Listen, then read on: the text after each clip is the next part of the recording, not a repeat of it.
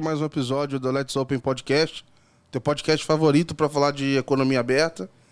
Dessa vez a gente está numa outra sala aqui do estúdio, acho que é a maior sala aqui para receber um convidado né, do calibre aqui que eu estou recebendo hoje, o cara bravo aí do, do Open Finance. É, eu sou Gabriel Pereira, vocês já me conhecem, diariamente eu estou publicando conteúdo ali, letsopen.com.br, artigos, é, newsletters, saber o que está acontecendo aí no mundo do Open Finance. Se você ainda não assina, cara, você tá dando mole, então recomendo aí, assine, acompanhe. Então, é bastante conteúdo, tudo gratuito, então vai ser legal aí ter você acompanhando com a gente.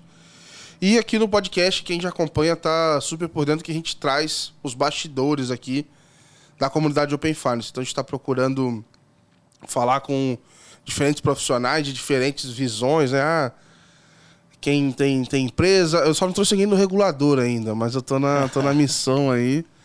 Vamos ver se o Campos Neto abre o inbox lá dele. Sacanagem. Vamos aí é ver. fácil. É, é, então, assim, a gente tá nessa, nessa saga aqui para trazer as pessoas. E hoje eu tô trazendo o Paulo Barbosa, né? Mais conhecido como Paulinho aqui. Cara fera, tive, enfim, prazer de conhecê-lo lá no, no Itaú. Cara manja muito aqui de Open Finance, já ouviu tudo que é sugestão maluca aí, que tenho certeza de todo mundo que trabalha com isso. Prazer te receber aí, Paulo. Boa. Gabriel, obrigado pelo convite, cara. Prazer estar aqui com você. Conhecemos lá no, no Itaú, já debatemos muito tema aqui da, do Open Finance, muitas ideias, mas acompanha aqui a newsletter desde o do começo. Recomendo também, pessoal, pode se inscrever, tem bastante conteúdo bom, gratuito.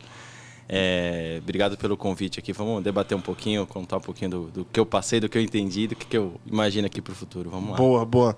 Bom, vou começar então. Me explica aí, cara, quem que é o Paulo, sem falar de trabalho, cara. Sem falar onde você estudou, sem falar nada disso. Show. Eu, eu gosto da pergunta, cara. Teve um curso que eu fiz, cara fez a pergunta e na primeira vez eu travei. Falei, Não, eu travo "Putz, e geral. agora, eu cara? travo geral, cara. Cara, mas o, o Paulo, o Paulinho, nasceu na ZL, vive na ZL, ZL de São Paulo, aqui Zona Leste de São Paulo. Não sou corintiano, santista de coração, apaixonado pelo futebol. Passando raiva agora. Muita raiva, então por isso tô até diversificando aqui de, de esportes, acompanhando NBA, Fórmula 1, para dar uma desestressada do, do, do futebol. Cara, cara caseiro, família, divertido, gosto de jogar um videogame, é, preciso voltar a praticar uns esportes, quero começar a aprender bateria, umas coisas meio doidas assim, Maneiro, nada a ver. maneiro. Mas é um pouco disso aí. Boa. Eu tenho até procurado assim também, falar assim, cara, eu preciso fazer alguma atividade. Porque assim, eu acabo o trabalho, aí eu vou fazer as coisas da Let's Open. Aí eu fico só nesse negócio. Eu falei, cara, eu preciso fazer algum curso, alguma coisa que não tem nada a ver Nada com isso. é isso. Que não tem meta, que não tem. Pô, não tem indicador, não tem nada, cara. Tá ficando maluco, eu preciso. Dá uma desestressada, né, meu? Exato. Sair um pouco da mente, até pra abrir espaço pra outras coisas. né? Bateria é uma, é uma boa, uma boa ideia, Dá pra cara. descontar a raiva é, também, né? Exato. boa, cara. Então você morou a vida inteira aqui. Vida inteira em São Paulo. Vida inteira em São Paulo, Itaquera, agora moro na, na Patriarca ali, Vila Ré. Vida inteira lá pra, pra ZL, viajando pra, pra vir mais pra cá, pro lado do centro. Boa. Metrozão, mas é isso aí. Boa, cara, da hora, mano, da hora. E hoje, é, bom, vamos saber então, entrar um pouco aí na parte do, da- do estudo, né, cara? Você já tinha sempre interesse em tecnologia, banco, como é que foi que você enveredou pra esse lado aí? Nada, cara. Foi sem querer? Apaixonado de futebol, queria ser jogador, né? Você queria ser jogador, mano? Joguei na Várzea, tentei, fez teste no São Paulo, fiz um Caraca, monte de mano. teste, mas não, não tenho esse talento, não. Correria, velho. Correria. Aí fiquei pensando se eu ia fazer educação física e no final, é, no ensino médio, acabei entrando no técnico, tecnologia. Aí aprendi de tudo lá, segurança, redes, tudo mais. Aí comecei Maneiro. a me apaixonar por esse mundo mais de, de tecnologia, de inovação. Não sou um cara de TI mesmo, apesar da formação técnica, que depois fui fazer engenharia de computação, minha formação. Mas fui para engenharia exatamente para ter esse macro, né? Ter um, um leque grande ali e conseguir navegar melhor. No fundo, em nenhum momento eu trabalhei com tecnologia diretamente, sempre ali no, no envolto, nas áreas de processos, projetos, negócios. Mas tem essa, essa, essa veia, veia técnica aqui, essa paixão por inovação, ficar descobrindo. Lá em casa eu saio fuçando em tudo. Minha esposa daqui a pouco me expulsa, que começa a querer colocar uns plugs diferentes, e daqui a pouco uma parede cai lá. Cara, eu- eu tinha mania de, quando era criança, de desmontar as coisas assim. E eu nunca montava de volta, mano. E aí tinha até uma... Até hoje a gente brinca assim, meus primos e tal, que eu sempre destruía as coisas deles, mas nunca montava de volta, tá ligado? Então tinha esse problema aí, cara. Sabe que tem uma tirinha do. Acho que é do Gilbert, que era o, jeito engenheiro. Que a mãe leva o menino pra, pra consulta médica pra saber o que ele tem, que ele sai mexendo em tudo, bagunçando tudo. Aí o médico fala: Ah, putz, tem que passar naquela máquina ali, mas ela tá quebrada. Lá no menino fala: tá, tá, tá, tá, tá, tá, tá. O negócio tá funcionando ali. Putz, já sei o que ele tem. É grave, doutor? Ele tem É um mu- jeito engenheiro. É muito grave. boa, velho, boa, cara. Eu até fiz técnico também. Eu acho que é uma boa, assim. Eu não tive. Na época eu não tinha um técnico de tecnologia, assim. Eu fiz técnico em agropecuária, meu irmão. Caraca, Parada mano. totalmente aleatória com o que eu faço hoje aqui. Mas é engraçado, assim, como é que a gente vai pegando esses, esses caminhos e tal. E tu foi fazer, cara, mas engenha- engenharia. É, que você falou de computação, certo? Computação. Cara, já tá no meio, né, velho? Já tá dentro ali, né, cara? Tá, tá no meio. É, engenharia, eu gosto de engenharia porque ela tem aquela, aquele começo, né? Então, você começa lá apanhando pra caramba com física, química, cálculo. Isso te dá uma visão para você ter começar a formar um pensamento lógico legal. Então, acho que isso que é o diferencial da, da engenharia, é esse começo aqui, depois você se especializa, né? No meu caso, em computação. Então, foi na questão de linguagem, foi, engen foi engenharia de software, projetos, redes e tudo. É, mas a- essa questão da, da lógica de programação que pega muito. Tanto é que eu, que eu brinco que toda formação técnica ou início de faculdade deveria ter duas matérias obrigatórias, que é a lógica de programação, né? Saber Python, saber C, essa questão, mas a lógica mesmo de programação e marketing. Acho que aqui o, o brasileiro ele, ele peca um pouco em, em lógica e, nessa questão de conseguir resolver os problemas Aham. e, e se vender também, conseguir trazer ali um, um viés mais marqueteiro ali também. né? Geralmente o cara sabe um ou outro, né? Não- os que sabem dois, a gente nem escuta falar. Os caras já estão muito ricos. mano. É isso. Mas eu curti bastante o curso, apesar de, de sofrer. Acho que ter a visão de como funciona a tecnologia, como você vai construindo. Então, puta, eu entrei lá, descobri é, as ondas de, de rádio que vai trafegando nesse ambiente aqui. É uma coisa muito doida, assim, que você vai descobrindo. é, E que a gente falou antes lá da, da bateria, é legal você abrir e conhecer um pouco de cada, que você vai trazendo, pensando um pouquinho, né? Te dando repertório, né? Pra você repertório. depois usar, aplicar o, o princípio de um lugar pro outro. Inclusive, eu tava lendo um tempo atrás o. Não, não é bem. Cara, é um livro, mas não dá pra se chamar de livro, porque é uma coletânea de tweets e coisas do, do Naval, assim. Aí tem um. Determinada hora que ele fala muito de princípios. Cara, não, você não precisa saber tudo profundamente. Cara, pega o princípio da coisa ali e aí no final do dia você vai usar isso pra um monte de coisa, assim. Não precisa. Ah, eu vou fazer o curso inteiro de psicologia. Mas, cara, provavelmente os princípios ali você consegue entender e ser muito útil na tua vida, assim. Eu sou muito de usar rede, cara. É, tem um. Não sei se isso eu vi, li em algum lugar, mas eu levo comigo que é conhecimento bom é conhecimento compartilhado. Então, você sabendo os princípios, cara, no momento que você quiser aprofundar, você procura algum, alguém da sua rede que Sim. saiba aquilo e você consegue, entendeu? Então, acho que eu sou muito de, de utilizar a rede e daqui a pouco a gente vai entrar no, no OpenB, que o OpenFI, mas nada mais é do que exatamente isso. Exato. né? Cara, eu sou o chato da mensagem, assim. Deu uma hora e falo, pô, mano, vamos falar aí. E em algum momento na vida eu acostumei a, tipo assim, a meter o louco, assim. Se não tiver resposta, faz parte. Às vezes o cara tá enrolado lá, mas eu mando pra 10. É o famoso não já tem. É, exato, eu mando pra 10. Às vezes eu vejo as mensagens antigas e falo, meu Deus, olha o que, que eu mandei pros outros aqui, cara, que vergonha. Mas aí, sei lá, pra 10 que eu mandei, dois respondeu. Quando eu vi, eu fiquei muito próximo de uma pessoa. Então teve um episódio aqui que eu trouxe o Cabral e o Querubim. E aí eles vieram aqui, eles têm até um. Eles têm até um, um, um projeto que chama Banco Aberto, eles um podcast e tal, produzem vídeos e tal. E, cara, eu conheci esses caras porque eu tava olhando todo mundo que tinha o nome de Open Bank no título. Aí eu adicionava e mandava mensagem. Falava, cara, eu escrevo sobre Open Bank, não sei o que, vamos trocar uma ideia. E foi os caras que responderam, tá ligado? E a gente continuou conversando, gravamos coisas e tal. Então faço isso, assim, cara, muito na cara de pau mesmo. Ah, tem que ter cara de pau. Eu falo que eu também sou cara de pau. tem que chegar, bater na porta, falar, entender. É, acho que é, tem questão também que pega muito de, de nível hierárquico. Não vou mandar mensagem pra tal pessoa e tal. Cara, você tem que saber como, mas vai atrás. Se você ficar parado, o não você já tem. Então Exato, tem que não, isso atrás, aí cara. eu prefiro. Eu prefiro me arrepender de, de ter feito o negócio assim. Eu, isso aí, cara, No banco mesmo, eu, eu nunca tive vergonha com esse negócio. Não, cara, às vezes eu errava pelo contrário, eu era informal demais, mas, cara, eu nunca falava, não falava com quem tinha que falar, não tinha essa, essa não, velho. Al- Alguém veio aqui, não lembro qual episódio que foi do, do podcast, que comentaram é, é, quantas ideias a gente tá rebatendo aqui, jogando Aham, fora. Ah, aham. pouco. Então, puta, a gente tá inovando um pouco aqui, vai ter que ter mais ideia maluca aqui. né? Exato, exato, exato. Eu comentei isso, acho que eu, eu ouvi isso lá no Itaú ainda. Era uma provocação assim, cara, quantos nãos a gente falou aqui, cara? Não, tô falando um pouco, então volta aí, velho. Traz maluquice aí. Porque é isso, cara. Deve até ser meio ruim quando você vira um, um, um cargo desse. numa estrutura tão grande assim. Que você precisa ter jeitos de conseguir sentir o que tá rolando, porque o negócio chega pra você morno já. Quando dá algum problema, vem todo mundo amaciando, amaciando, e chega pra você, não, tá resolvido, mas aí você não consegue.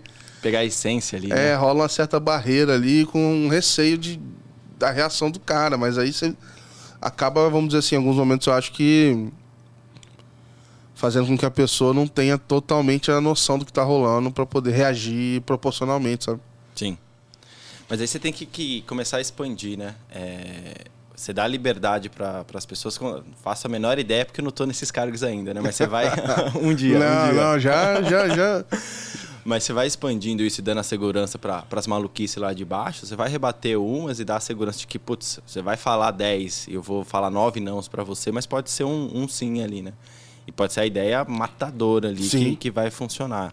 O, o ponto é que hoje a gente é, é muito pragmático ali, né? Tem que acertar sempre, tem que estar na, na Aham. ponta, e aí você fica meio com, com receio. Você também não ver outras coisas, fica só na com a cabeça ali naquela questão, você acaba não tendo a, a abertura ali. Eu digo pro pessoal que você tem que ter um espaço na agenda para fazer nada.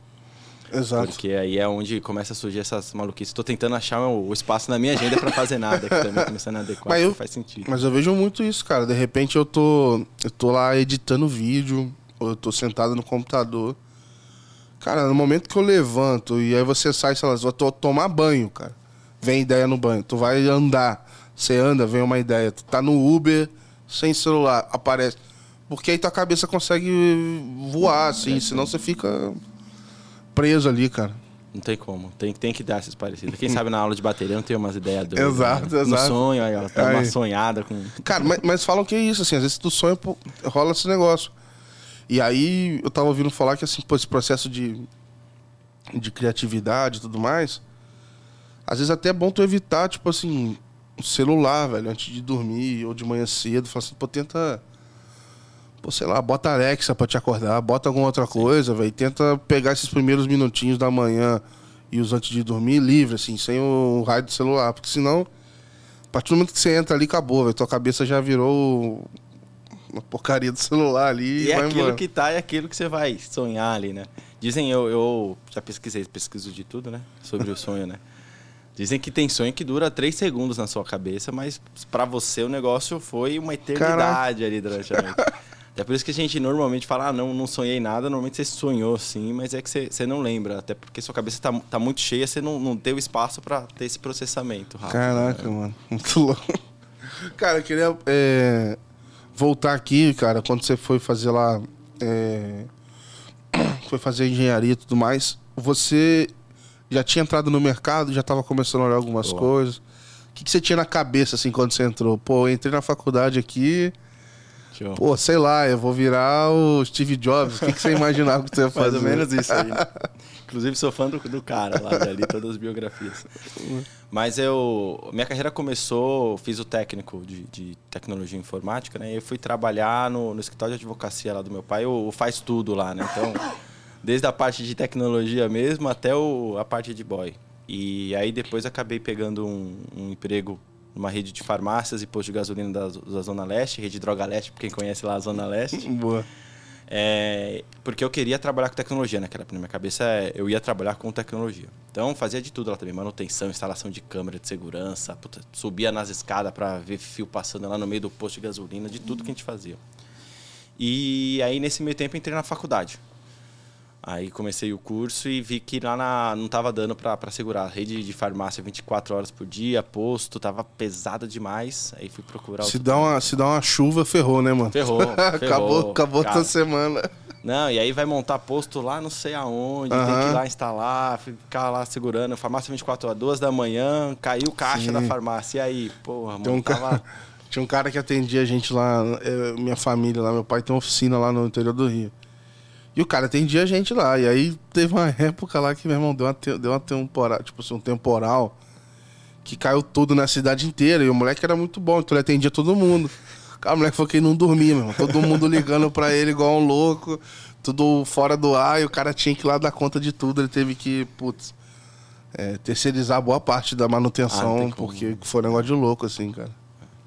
Aí nesse meio tempo foi tre... queria trabalhar com tecnologia, né? Não tava dando lá na farmácia, fui procurar outro emprego, comecei como terceiro no Itaú. Essa acho que você não sabia. Caraca, não, sabia não. Trabalhei na, na Spread Teleinformática como terceiro na área de, de mobi- mobilidade lá do, do Itaú. Pô, em que ano isso? Em ano foi, entrei em 2010, 2009, 2010. Caraca, mano. Fiquei quase três anos. É, a área que faz toda a parte de celulares, corporativos, Sim. notebook. Que na pandemia aí aumentou 10 vezes o tipo. Pandemia, nossa, que ainda nem tá na, na, na pele do pessoal que tá lá, Meu que Deus. trabalharam demais, de uma hora para outra, Aham. teve que correr, né? Mas fiquei três anos lá, me deu um pouco dessa noção de, de o que é trabalhar no banco, como que funciona. Uhum. Comecei a ter contato com outras áreas. Não era direto em tecnologia, então depois de um. Tu ia lá acabei- pro SEI? Nada, mano. Trabalhei um tempo no, no CT Aham. e Ah, depois pé a gente casa. foi lá pro, pra Raposo. Trabalhei Sim. a maior tempo lá na, na Raposo, uma viagenzinha. E aí acabei ficando um bom tempo lá, porque tava na faculdade, conseguindo lidar com a faculdade, fiquei uns três anos. E aí Nossa, é vi foda que hora. voltar, pra voltar pra aula. Ah, era. Acordava 5 da manhã, 5 e pouco, pra sair da TL até lá Raposo, faculdade, chegava em casa, banho, come alguma coisa, dorme e já tá de pé de novo. Cara, eu fazia o meu último ano, meu primeiro ano no Itaú, eu entrei lá sem estar formado. Só que entrei lá full time, né? Então ia e tal. Então acabava, eu tinha que sair uma distância razoável, eu tinha que sair do Itaú lá na, lá na Conceição e até a USP, assim. Tá. E aí, mano, esse era um trajeto que levava, sei lá, uma hora e meia, mas é uma hora e meia em pé, entendeu? Não tinha onde se encaixar e tal. E aí nesse negócio, mano, tinha. E, cara, era o meu último ano, eu precisava formar e, e ficava essa pressão que se tu não se formasse, você não ia continuar no banco, porque. Tipo, o programa de trainee aceitava no último ano, mas você tinha que se virar, você forma aí, senão é, vai te prejudicar aqui, aqui dentro. Aí, mano, eu fiz, eu pegava lá linha azul, linha verde, linha amarela, mais um busão e ia pra USP. Só que, cara, eu morava no final da linha verde. Então, em determinado momento, eu tinha que decidir entre ir pra casa ou pegar a linha amarela e mais uma. Cara, eu reprovei muita matéria por falta, mas foi muita, cara. Que eu ficava morto. E aí, o negócio foi ficando tão feio que eu falei, cara, eu tô morto, tô cansado, não tá dando. Eu cheguei a pagar, assim, uns valores astronômicos de Uber pra poder ir dormindo. Aí eu chegava lá, assinava a lista e ia embora, cara. Porra, velho. Não, o pessoal lá no, na spread me zoava, que eu pegava o fretado, que era na Raposo, qualquer pingo que dá lá trava, né? Aham. E o Itaú era até na ponta ali da Raposo, né? Mas tinha dia que levava 20, 40 minutos ali o tra trajeto até a, a linha amarela ali, o Butantã. Sentei no ônibus e dormia, cara. Tem, no, Paulo- tem sonífero no, no banco. Qualquer banco que o, que o Paulo deita tem sonífero aí, cara. Sentava, dormia. Cara. Ai, cara, como. muito puxando. E, e, cara, não tem como reclamar de home office, cara. Não tem Não, como. Não, não dá, não. Eu, eu, eu curto. É, é bom, presencial eu gosto de putz, fazer o híbrido, pra mim é, o- é o ideal, né? Você Aham. trabalha do home office, principalmente quem mora mais nas extremidades, né? Mas de vez em quando reunir o time, conhecer o pessoal é, é importante ele também. Não, o contato, né? pô, faz toda a diferença. Tanto é que, por exemplo, o próprio podcast aqui, cara, presencial, muda muito a conversa. Só que assim, é legal porque assim, eu faço, a gente faz no dia que, que quer, no dia que pode, a gente combina, vem no tal horário. Então quem tá vendo aqui, ó, não tô tomando cerveja porque é de manhã, senão eu estaria tomando a cerveja. E aí é isso, assim, você tem a liberdade pra botar isso dentro da tua agenda, assim, porque, cara, fazer um negócio por obrigação ali, cara, não- é um trajeto insano, mano. Não, não dá, cara. É, pe- é puxado, é puxado. E aí, cara, tava na- lá no, no, no Itaú, e aí fiquei os três anos, e aí falei, putz, não, não tá rolando. Tentei até alguns processos para entrar direto no banco, não tá rolando, preciso mudar, preciso mudar. Fui procurar outras coisas e veio, era a CLT, veio estágio, para ir pro City. E aí foi a decisão, acho que uma decisão acertada que eu tive. Não foi uma decisão fácil sair do, do emprego ali, CLT e tudo mais para fazer o estágio, né? Mas aí fui fazer o estágio no City, na área de negócio lá de trade. Também foi uma, para mim foi uma decisão acertada, aprendi muita Porra, coisa animal, cara. cara. lá. Mas qual que era? Mas tipo assim, como é que era teu background na época? Ou, tipo assim, como é que te aceitaram lá? Você fica, vem, Que chega aí, tá fazendo aí, taca né? pau. Vambora, tá ligado? Então, eu tava fazendo engenharia de computação, então tinha essa parte técnica. Ah, tá. E eu fui contratado na área de negócios, mas tinha uma, um time específico de projetos e processos. Uhum. Então a gente fazia todos os relatórios, acompanhava com- os projetos dos produtos que estavam ali embaixo. Então fui com esse background para ajudar na geração dos relatórios, dos insights. Legal. Macro adoidado para lá e para cá. Sim. E aí é. a história engraçada é que o estagiário no começo chegou para ficar apertando o botão e gerar o- os relatórios ali, né? E aí com o tempo fui com na curiosidade, a cara de pau, entendendo um pouco mais o que é esse relatório, o que, que você faz, por que que você usa isso, por que você não usa aquilo, é, faz sentido, não faz sentido. E automatizar cada vez mais o relatório para eu conhecer mais coisas internas. E ficar à toa, né, mano? Sacanagem. Então, não, os outros estagiários falavam, cara, a gente vai ser mandado embora. Não tem mais botão pra apertar, a gente vai fazer o quê, cara? E aí eu fui ganhando espaço nesse sentido, né? Porque aí fui na cara de pau perguntando, entendendo os produtos, e aí acabei assumindo a cadeira ali para tocar a parte de projetos de risco sacado. Maneiro, cara. Maneiro. E aí foi, puta, contato com a galera, porque a mesa do risco sacado no City, ela era terceira. Operação do City, mas era uma empresa terceira que era a mesa, sistema, tudo era, era fora do City. A gente estava fazendo um projeto para trazer para dentro do City. Então, acompanhei o projeto tanto para migrar a plataforma, e aí City, plataforma que já existia na região, tinha que adaptar para trazer para o Brasil. E aí, contato com o time de PMO lá do, do Chile, a galera da Índia que desenvolvia, Pô, que maneiro, velho. Cara, foi, foi assim, muito legal para ter esse contato com outras culturas também, entender como que funciona o, o sistema Ah, e é financeiro. uma responsa culturas. grande muito rápido, né? Então você tem que criar Sim. casca ali, né? Não tem o que fazer. E apoiar o time, que aí é onde comecei a atender mais de gestão na contratação e formação do time da mesa de sacado lá do City. Né? Não era o responsável pela mesa, mas como a gente estava ajudando no projeto de estruturação ali do, dos sistemas, também ajudei na, nessa questão da, da gestão e foi onde eu comecei a me apaixonar mais ainda por, por essa parte de gestão. Aí você trazia os loucos igual você, como é que era? ah, sempre tem, um- tem uns doidos aí, né, meu? Acabei não tendo a, a, a final ali, mas aí a gente ia moldando os doidos que chegava lá também, né? Maneiro, cara, maneiro. E aí você ficou por quanto tempo lá no sítio? Fiquei cinco anos no City, cara. Caraca. Fiquei o estágio, quase dois anos de estágio, depois mais três anos tocando a parte do disco sacado, depois fui tocar a parte de garantias, que também é um mundo muito doido, cara. Que às vezes você, o, o cara dá a garantia lá da, da máquina para pegar o empréstimo e aí não paga o empréstimo quando o banco vai lá pegar a máquina tem funcionário agarrado lá na máquina porque depende da máquina para a empresa funcionar e se a empresa não funcionar o cara não tem emprego né? Não, pra cortar a luz dos outros já é difícil. Imagina Então, pegar a aí máquina, é- executar a máquina. E você entender como é essa dinâmica né E essa máquina foi dada em garantia em 20 lugares diferentes, provavelmente. Exatamente isso. Então a gente estava começando um projeto com os bancos já na colaboração. Como que a gente con- consegue. Se não é tombo, filho. Se der mole. É, é, um, é um outro mundo complexo. de- além de, de, de poderes PJ ali, esse Aham. de garantias é um mundo complexo demais também nesse sentido, Sim. cara. E, e o City foi, foi uma, o começo dele de uma escola para eu começar a entender mais como funcionam os negócios ali, né? Quando você saiu de lá já tinha sido vendido ou foi bem depois? Foi, não, eu fiquei, tava na venda, eu ainda fiquei no City, mas foi um, um, um baque, uma experiência, putz, porque impacta muito ali no, no pessoal da, da área, né? Sim. Então, os gestores, à época, eles tiveram que saber lidar muito bem com isso, né? Porque tinha gente que... Mas você participou da. Não. Não, Você não. tava. Não, tava conversando ainda antes de, de mudar. Não, eu fiquei, eu passei pela mudança, eu saí do City em 2018. Ah, tá. Então você. Só que eu fiquei ainda no City, parte do meu time foi pro Itaú, parte de pessoas que estavam em volta foi pro Itaú, parte de pessoas... Ó, deve ser uma pressão do caraca. cara, é- Tipo assim. Ansiedade, né? Falei, qual vai ser? Eu vou ter um trampo amanhã? Não vou toda ter. semana surpresa, né? Então, ah, foi aí que eu falei, a parte de gestão teve que ser muito boa ali, né, para conseguir lidar, manter a equipe motivada, é, manter todo mundo seguro de que poderia seguir ali no, no trabalho, ou aqueles que realmente tivessem que sair, dar a oportunidade de se encontrar mesmo do, dentro do próprio sítio. Não, e assim, você. Aí, beleza, ainda que o Itaú tem uma cultura bem de boa, assim, então, sei lá. Você. Eu brinco assim que no Itaú, cara, só você não, não, ofender ninguém que você vai se dar bem lá dentro. Não tem muito. não tem muito. Tipo, não seja um cuzão que as coisas vão funcionar. Né? É. Então, pô, pra pessoa não, não se, dar, se identificar ali, acho que, enfim, é mais difícil.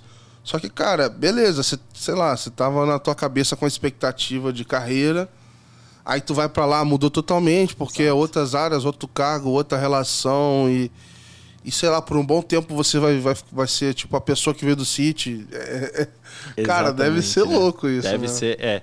Eu, eu conversei com bastante gente que foi pro Itaú. É, a mudança nunca é fácil, né?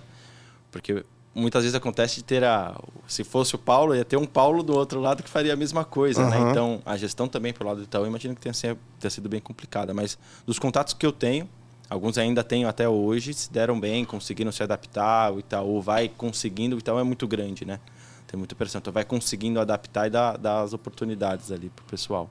Maneiro. E aí a galera que ficou no sítio foi, foi segurando ali também, né? Então, puta, baita reestruturação também depois para entender o que, qual que, como que a gente vai focar agora, os times. Foi nessa época que eu acabei saindo um pouco mais do risco sacado e entrando na, nessa parte de, de operações com garantias, entendendo um pouco mais desse mundo. Conheci um pouco de canais lá também, interagi bastante com a galera de canais, que eu sou mas, cara, canais lá era. É o quê? Do private, tipo, sei lá. É, é. Private, assim, atacado. Isso. É que tem, é, tem, a, tem, a, tem a parte mais do private e tem. que é muito difícil de lidar quando você trabalha num, num, banco internacional é que vem muita diretriz de fora. Ah, tá. E às vezes a galera não, não conhece como que é a realidade aqui, né? Então você conseguir adaptar isso, principalmente quando você fala de canal, que você está ali no front com o cliente, né? Putz, Pô, tem que ser eu... dessa forma, dessa cor, desse tamanho. Nossa, mano. eu entro num site do, dos bancos gringos lá, eu fico assustado, falo, é. cara, em que ano que esses caras estão, meu irmão? Que, que bagulho estranho, feio, ruim, cara. E não é fácil. Aqui no, no sítio a gente teve uma, uma gestão boa para conseguir, não era 100%, mas conseguir adaptar alguns pontos e trazer a galera para cá para falar, ó, vamos, vem, passa uma semana aqui pelo menos, para você entender um pouquinho mais da dinâmica, né? Uhum. Então também é uma, uma baita experiência também falar com, às vezes, um cara indiano que vem para cá passar uma semana para entender, para explicar um pouco de lá. Você passa uma semana falando inglês, a cabeça já fica daquele tamanho, né? Mas já fica na... Já tem que levar ele numas festas pra ele entender o que, que tá acontecendo aqui no Brasil. Falar, irmão, aqui é diferente, cara. Mas foi, foi uma experiência legal para ter essa, esse contato macro com vários produtos, é, para aprender um pouco mais, já pegar uma. No Itaú já era CLT, mas era muito mais operacional ali quando eu estava como terceiro né, na spread, né? Trabalhando no Itaú. Aqui já com mais responsabilidade no City. Então foi uma projetos desafiadores ali com a migração do sacado que migrou a mesa, imagina, o sistema não funciona para fazer a, a, antecipação lá de uma empresa gigante ali, que o City tem muitos clientes grandes. Né? É, eu, eu acho legal esse, esses projetos de banco, assim, porque é meio que, cara, tipo. Vai, um pouquinho menos. Um pouquinho menos é, avesso ao erro do que um avião, né? Porque, mas é um negócio tipo assim, cara, tu não pode errar, é. tu tem que garantir 900 vezes, tu tem que conferir. Sim. Não é você fazer uma. Porra, uma landing page de qualquer outra coisa aí que, ah, caiu, beleza. Venda de ingresso.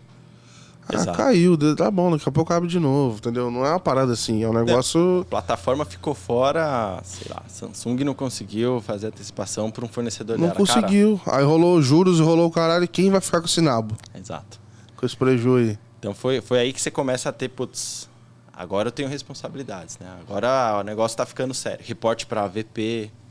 Então é. Quem liga cobrando é foda, né? Quem, quem vai dar esporro no teu chefe é um maluco. É isso aí. é um maluco da empresa gigante.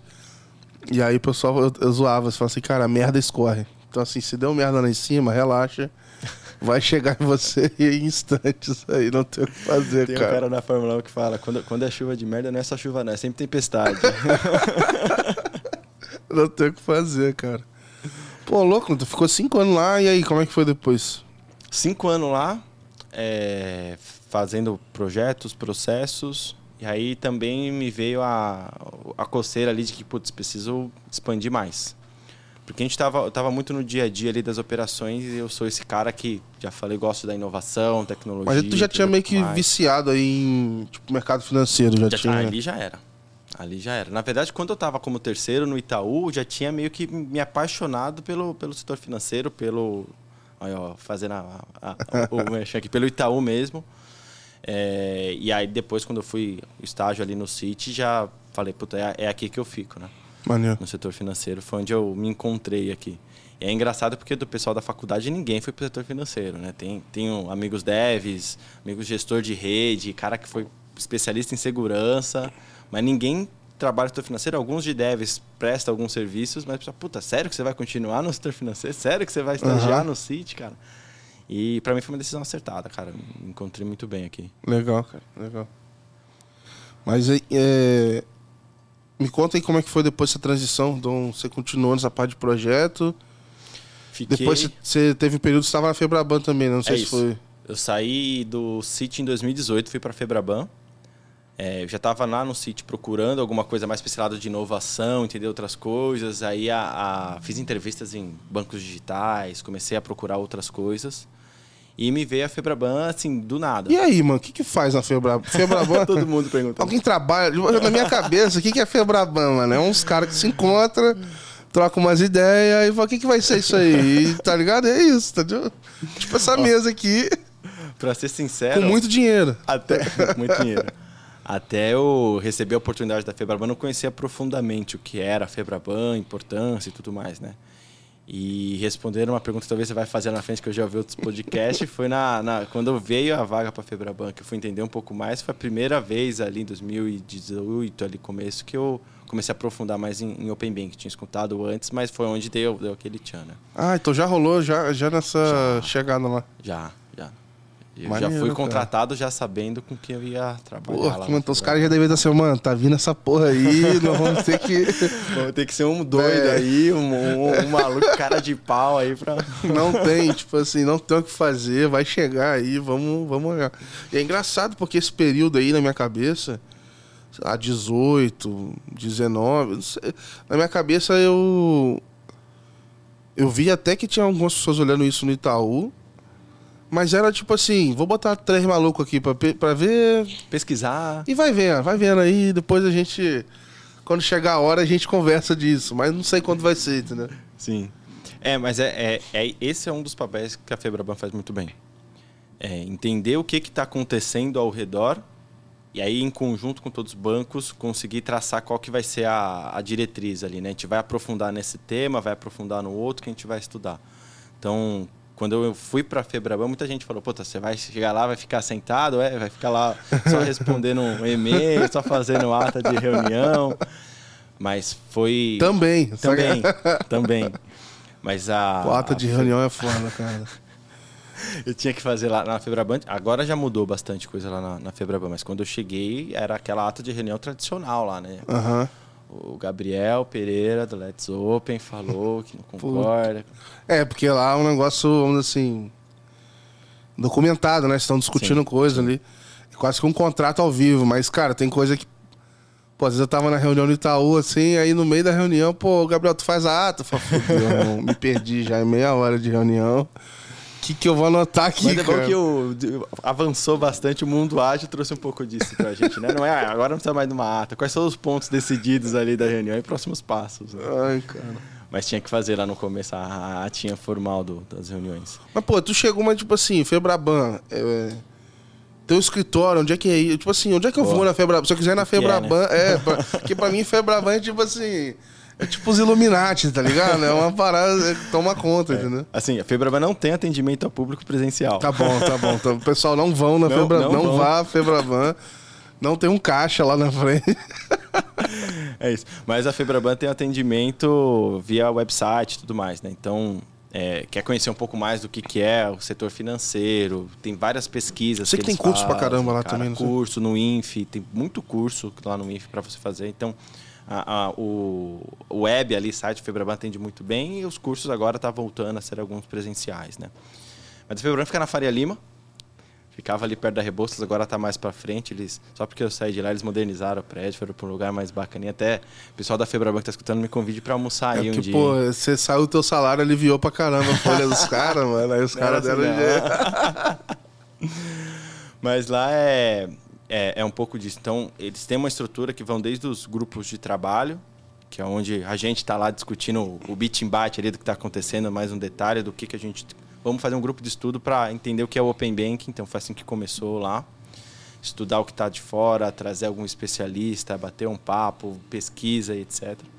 Aí quando isso vai amadurecendo, que a gente dentro dos grupos de trabalho vai entendendo que puta, é um negócio que pode vingar, que vai dar certo, isso vai passando a ser assunto das comissões executivas, que já está com os superintendentes, Sim. com os diretores. Mas tomar direti- Mas aí, diretrizes. aí, tipo assim, a Febraban você tem pessoas alo... que são contratadas pela Febraban e tem as pessoas que são alocadas pelos bancos também, é né? Isso, é isso aí. Então a Febraban ela tem os seus funcionários e aí ela divide entre assuntos, assim como é dentro do banco. Então tem a, a diretoria que cuida da parte de inovação, tecnologia, segurança, cyber, uma que cuida, de produtos, uma de serviços, o pessoal que fala da, de atendimento, o pessoal que fala de eventos. Então tem toda essa separação também dentro da Febraban com seus funcionários. E os funcionários são, eu falava quando eu estava lá que a gente era facilitadores. A gente tem que ajudar os bancos a desenvolver os assuntos. Então lá eu tava chegando na diretoria de, de inovação e tecnologia. Era eu, a minha gerente e o diretor na, na época, né? Então a gente tocava lá desde o do KNAB, que é a Uhum. origem do, do, do CIAP, que agora é Febrabantec, a parte de inovação, depois veio uma estrutura de cibersegurança, que os bancos também investem muito, aí veio o LGPD e depois veio o, o Open Banking. Aliás, na tua época aí, o, o, o, o CIAB e tal, tava uma estrutura bacana. Esse ano foi, foi mais ou menos. Antigamente tava mais bacana, cara. Eu falei pro pessoal. Traz o Paulinho de volta aí, gente. Vocês estão dando mole. Mas o SEAB antes era o espaço era maior ali também, né? Acho que a, toda a parte que teve da, da pandemia, aquela pausa, acho que essa, essa volta aqui acho que foi importante, principalmente para a conexão das pessoas. Aham. E é bom dar, dar os feedbacks para ir se adaptando já para o próximo Não, ano. né? coloquei, coloquei lá. Falei, galera, foge do Birapuera, mas isso aqui é pra vir passear, É. pra vir trazer cachorro. Não dá, é muita gente pra É vir. muita gente ali. Muita é. gente. O acesso ficou, ficou complicado ali também. né? Mas, enfim. A estrutura, a estrutura em andares até que, que gostei de não ser aquele meio que retão, assim, né? Aham. Quadradão, até que ficou legal, mas concordo contigo, cara. Mas foi meio tenso. E aí lá a gente fazia esses, esses, debates lá do, de todos os temas. Então tem essas separações. A gente vai debater nos assuntos dentro desses grupos técnicos. Agora as squads lá na, na Febraban também. E aprofundando e trazendo as diretrizes para cima, né? Então, já lá na Febraban já tinha muito essa cultura do, de cooperação, de junto, porque tem todos os bancos convergirem ali para o assunto seguir, né? Então, tem pega para capar, tem, tem briga, tem essa, toda essa divergência para a gente conseguir chegar no modelo ideal ali e ir seguindo. E, e para mim, essa estrutura da Febraban foi um dos diferenciais aqui para também o, início do, do Open Bank e Open Finance. Né? E aí tem muito. Eu vi. Que, sei lá, tem alguns caras do, do Itaú que estão mais dentro da Febraban do que outros e É tal. É, todos os bancos fazem esse tipo de aporte? Ou sei lá, o Itaú que resolve participar mais e aí, tipo assim, uma pessoa. Tô dando exemplo como Itaú, mas Perfeito. tem banco que participa mais, tem outro que participa menos. É, o banco ele vai entender qual que é o assunto que na estratégia interna dele faz mais sentido ele estar ali para direcionar, né? Então, quando a Febraban abre um grupo de trabalho, pro- provavelmente foi provocação da própria Febraban ou de algum banco, e aí a Febraban abre para os outros bancos mandarem seus é, representantes, né? Então, normalmente dois ou três representantes por banco para debater o tema. E aí tem banco que, que manda dois, três, tem banco que manda um que vai de vez em quando. Depende muito da estratégia interna do próprio banco. Né? Então pode ter um banco que ele está muito forte em um grupo de trabalho lá do, do Pix, que era lá no, no passado, e não, não olhava mais para o Open Banking e para o Open Finance. O outro já olhava nos dois. No caso do Itaú, já alocava recursos para conseguir discutir os dois temas e, e tá a par ali. Porque que acontece? Como a gente está em grupo ali discutindo, a Febran tem uma relação também próxima com, com o regulador, regu- é, próxima com outros países, também é um lugar para você se conseguir se atualizar, é um lugar para você conseguir tentar direcionar a sua estratégia interna do, do banco para ajudar ali na construção do, da fundação ali mesmo, né? Uma coisa é, é você entender o que é um consentimento ali na sua essência, outra coisa é você ler a especificação e tentar implementar, né? Então a Febraban ajuda muito isso para dar essa fundação né? Na- nas discussões técnicas. E como é que era você, pô, você veio lá, tecnologia, e daqui a pouco você tá olhando o projeto, e aí algumas implementações de projetos ali, daqui a pouco você tá na Febraban e tá tendo que ler circular do Bacen, tá tendo Primeira que... circular que eu olhei, eu falei, que que eu tô Que merda. aqui, Cara, comecei a ler umas dessas aí, eu não entendia nada. Eu falei, pô, mas não é possível que eu Fiz a mesma aula de português que esses caras aqui, velho. Não tô entendendo nada, cara. Falei, será que eu vou ter que fazer um, um curso de português ou um, a, a, algum curso aqui básico de jurídico português, pra entender é, um pouquinho exato, ali? Português meu? do Bacen. Exato. Mas o começo eu sofri para entender, mas é o Banco Central ele tem mais ou menos um padrão, né? Até porque ele está cada vez mais indo para a linha de deixar diretrizes nas circulares é, e deixar que o mercado vá se definindo nos detalhes O que- e não deixar tudo certo. o que matou a gente de, de, de ansiedade Também, aí também, também. no começo do, do, do Open Banking. né? É, toda, toda mudança gera aquela, aquele murmurinho, né? A diretriz é essa, galera. Te vira. Tipo, meio mestre dos magos, assim, né? Fala uma frase, some, e aí, aí, velho. A diretriz é essa. Aí você fala, putz, eu vou seguir pela, pela esquerda. Aí você tá seguindo pela... Não, não, não, não, não, não. Aqui não. Exato. Volta. Não, e é engraçado, velho. Como é que você tem lá um monte de instituição lendo o mesmo texto e sai umas paradas totalmente diferentes uma da É outra. isso aí. Então, a... quando eu tive essa primeira... Putz, falei, não é aqui que eu vou... Cheguei aqui para falar de inovação, Pix, Open Bank, Open Finance, Cyber. Agora tô lendo circular, ferrou, cara. Não vou durar seis meses Tu pegou aqui Pix no do negócio. comecinho lá? Peguei Pix no comecinho lá também. Caraca. Pix no comecinho, ó, lá na Febraban, cara, teve bastante projeto legal. Teve eu- quebrar pau ou foi mais, foi mais tranquilo? Teve também, assim, não tem como, né? Todo assunto ele tem no, na sua, nos seus bastidores ali tem um pouco desse quebra-pau porque faz parte, né? É, que na minha cabeça o defendendo Pix seu. era meio. é, Assim, ele era menos abstrato, né? Tipo, era mais objetivo. Na minha cabeça deveria ter tido É, é menos que no discussão. começo, começo lá do Pix mesmo, não tinha todas as diretrizes, né? Então o Banco Central começou a soltar as consultas públicas ali e meio que entendendo para o mercado que para onde que o mercado queria ir, Tipo, né? sobre cobrar ou não, tarifar Vai ou cobrar não. ou não? Vai tarifar ou não? Vou- eu Vou usar uma tecnologia centralizada ou descentralizada? Qual que é o bom disso? Qual que é o ruim daquilo? Entendi, Aí entendi. dentro da própria Febraban, você tem o cara que está discutindo o Pix e o cara que está discutindo o blockchain ali. que Tem um, tem um grupo que só falava de blockchain Aham, DLT. O cara, não, vai ser DLT. Aí Não, os doidão do blockchain acabou, irmão. Aí já quando vê. irmão. Aí, mas aí você tinha que fazer essa discussão ali. E aí depois, sei lá, no do Pix ou no do Open Bank, existia a discussão onde, sei lá, eu concordo em discordar, mas a visão, eu sou ponto vencido aqui, mas a opinião é essa. E aí depois tem a discussão com o resto do mercado, né? Fora É a isso aí. Febraban, né? É isso aí. Não, e dentro da Febraban, por isso que eu falava que a gente era facilitador, né? Porque a Entendi. gente teria que chegar em algum a- a- é, consenso ali dentro do grupo, dentro dessas brigas, né? Então, primeiro no nível técnico, depois você sobe para um nível ali com, com a diretoria, com superintendentes, e depois você vai na, na discussão com o mercado, né? E a diferença da Febraban que eu falei é porque ela estava bem estruturada. Então, desde o técnico, estratégico, ela conseguia ter a, visão clara de qual era o direcionamento que queria ir. Então, a gente, quando eu estava lá fazendo esse papel de ajudar os bancos, e agora lá no- no Itaú, né, conseguindo direcionar. Então, realmente fala uma língua só, né, quando a gente fala da, da Febraban. Então, isso ajuda bastante a conseguir avançar mais rápido na agenda com, com o regulador. É isso que eu pensar que, pô, é tanto ponto para ser considerado que minha cabeça fica assim, pô, quanto tempo vai levar para se chegar no consenso, né? É, Por isso Não que... que eu acho que tem uma tipo assim, que deveria, vamos dizer assim, acho que até avança na velocidade que tem que avançar, porque realmente são decisões grandes, né? Mas, caraca, é como se fosse dois irmãos brigando ali, assim, os irmãos brigando. É mas vê alguém de fora, aí os três se juntam pra foto assim. aí É nós vamos isso. brigar com o de fora, mas agora a gente já se resolveu aqui, cara.